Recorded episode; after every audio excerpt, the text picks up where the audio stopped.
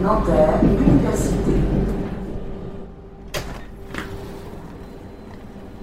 La primera cita con mayo del 68 está algo alejada de París y ni siquiera tiene fecha de mayo. En 1968 hacía solo cuatro años que se había inaugurado la Universidad de Nanterre, en las afueras de la capital. Nanterre era entonces un territorio inhóspito, difícil de llegar y alejado de todo. La arquitectura del nuevo centro universitario tampoco ayudaba a mejorar el ambiente.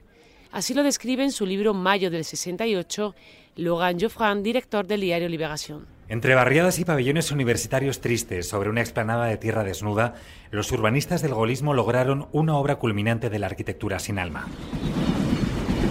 50 años más tarde, el transporte ha mejorado sensiblemente. El tren de cercanías te deja en unos 20 minutos en la puerta de la universidad desde el centro de París. Pero ver lo que se dice ver no hay mucho, salvo que se busque el espíritu de revuelta estudiantil. En el césped que rodea las facultades, los estudiantes tocan los tambores.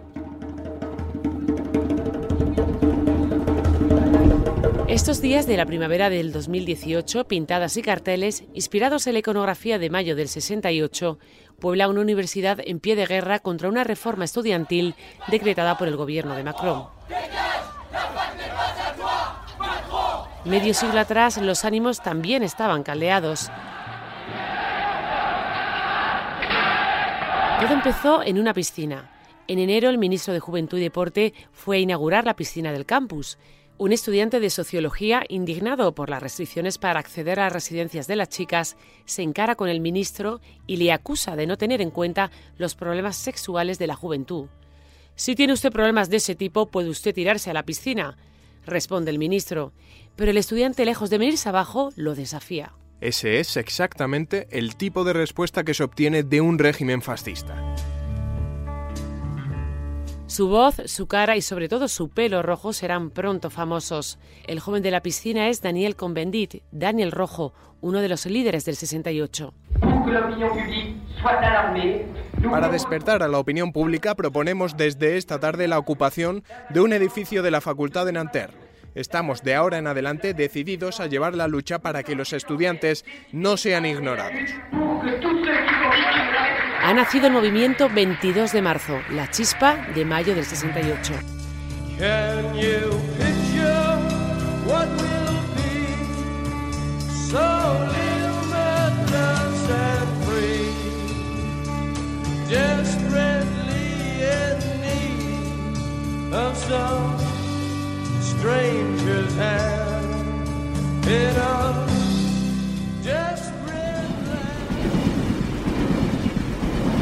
Y volvemos a París y a 2018. Llegamos al barrio latino, corazón de aquel mes de mayo. ce quartier qui résonne dans ma tête. Ce passé El barrio latino representa el París más puro, el París más intelectual, el París de la soberbia arquitectónica. Es el París de la Rue Gauche, nicho de artistas e intelectuales. Es el barrio del Panteón, el de la impresionante iglesia de Saint-Sulpice o el de los majestuosos jardines de Luxemburgo. El 50 aniversario de mayo del 68 salpica a la ciudad de exposiciones y eventos. Las agencias de viajes turísticos han visto la oportunidad y algunas, como la parisina Cutival, organizan estos días visitas guiadas por donde tuvieron lugar las protestas. Angéline Perrin es nuestra guía.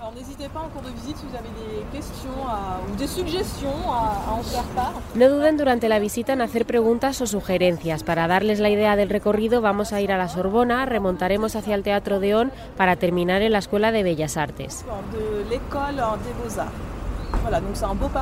de. El grupo de turistas franceses pasea tras Angeline por el barrio latino que debe su nombre a la lengua. Latín era lo que se hablaba en las universidades, que desde el siglo XIII dominan sus calles. Entre ellas se encuentra La Joya, la Sorbona, fundada en 1257 por el teólogo Robert de Sorbonne, que quería crear un lugar para estudiantes pobres que les permitiera, según él, vivir en buena compañía de manera colegiada, moral y estudiosa. Sin embargo, en 1968, la Sorbona es el corazón de una revuelta espontánea y caótica. El 3 de mayo, los estudiantes de Nanterre se trasladan hasta ella para continuar con la protesta que ha cerrado su facultad. Esa misma noche, la policía les desaloja.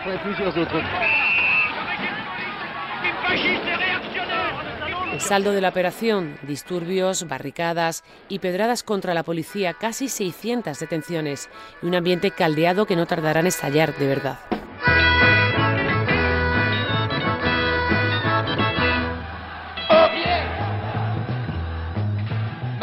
Los días siguientes serán convulsos. La Sorbona suspende las clases y los estudiantes amagan con ocuparla. Las huelgas se extienden a universidades de todo el país. Las revueltas se intensifican. El 10 de mayo será recordado como la noche de las barricadas. La radio narra lo que ocurre en las calles. Disparos, coches atravesados en la calzada, gases lacrimógenos, una violencia inaudita. A pesar del enorme material gráfico de la época, es difícil imaginar hoy día esas calles cortadas con vehículos ardiendo y adoquines arrancados. Medio siglo más tarde, las calles icónicas de la lucha como la de Gay Lussac, donde vivieron Pablo Picasso o Paul Valéry, no queda ni rastro del adoquinado arrancado bajo el lema Bajo los adoquines, la playa. En otros escenarios de la batalla, como la Rue Mouffetard, el único caos quizás es el provocado por esos clientes que se han pasado con las copas en los muchos bares y restaurantes que pueblan esta animada calle del barrio latino.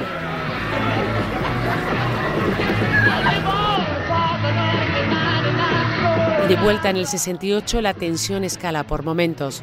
La Sorbona se ocupa definitivamente el 13 de mayo. También el Odeón, considerado un teatro burgués. Algunos toman la cercana Escuela de Bellas Artes. Allí se producirán los carteles icónicos que han trascendido generaciones. Imágenes como la chimenea de fábrica que se transforma en un combativo puño en alto. En cada cartel, un eslogan.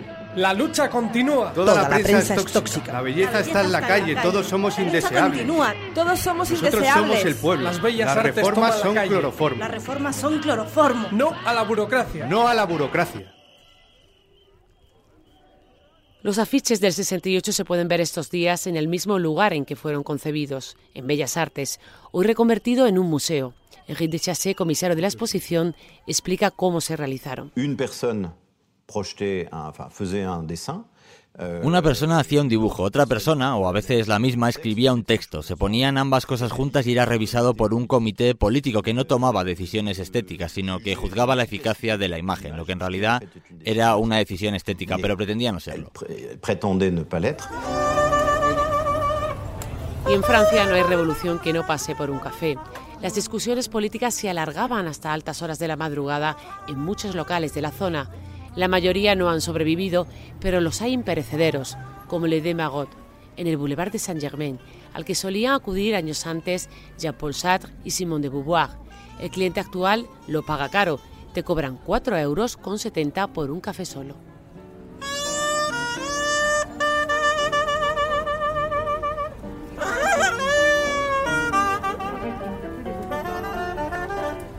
La calma que se respira entre las sillas parisinas de la elegante terraza del Demagot está muy alejada del desasosiego que en el 68 se iba extendiendo por toda Francia. Hasta que el 30 de mayo, el general de Gaulle da un golpe sobre la mesa. Je ne me retirerai pas. No me retiraré, proclama de Gaulle, que anuncia la disolución de la Asamblea Nacional y convoca elecciones para junio. Mientras, en el Ministerio de Trabajo se llega a un acuerdo histórico con los sindicatos. El salario mínimo se aumenta un 35%, se rebaja la edad de jubilación y se acuerda la reducción progresiva de la jornada laboral hasta llegar a las 40 horas semanales. Son los llamados acuerdos de Grenelle, una victoria de los obreros que en las semanas siguientes irán regresando al trabajo. Poco a poco, el movimiento pierde fuerza. El día 14 la policía desocupa sin violencia el Teatro Odeón, uno de los seis teatros nacionales del país. Estos días tienen cartel Berenice, la tragedia de Racine, el gran dramaturgo del 17 junto a Molière. Tras el Odeón cayó la Sorbona. Bellas Artes resistió hasta finales de junio. Para entonces las elecciones habían respaldado al gobierno del presidente de Gaulle y su promesa de devolver la paz y el orden. Sin embargo, 50 años después, todavía se pueden seguir las huellas de aquella primavera en París que creyó que otro mundo era posible. Et le sang des gars de Nanterre a fait l'amour avec la terre. Tras las huellas del 68 es un paseo sonoro por los escenarios del Mayo francés en el 50 aniversario de los eventos, con guion de Silvia Ayuso, corresponsal en París, la voz de Belén Fernández y la realización de José Juan Morales, una producción del País Lab.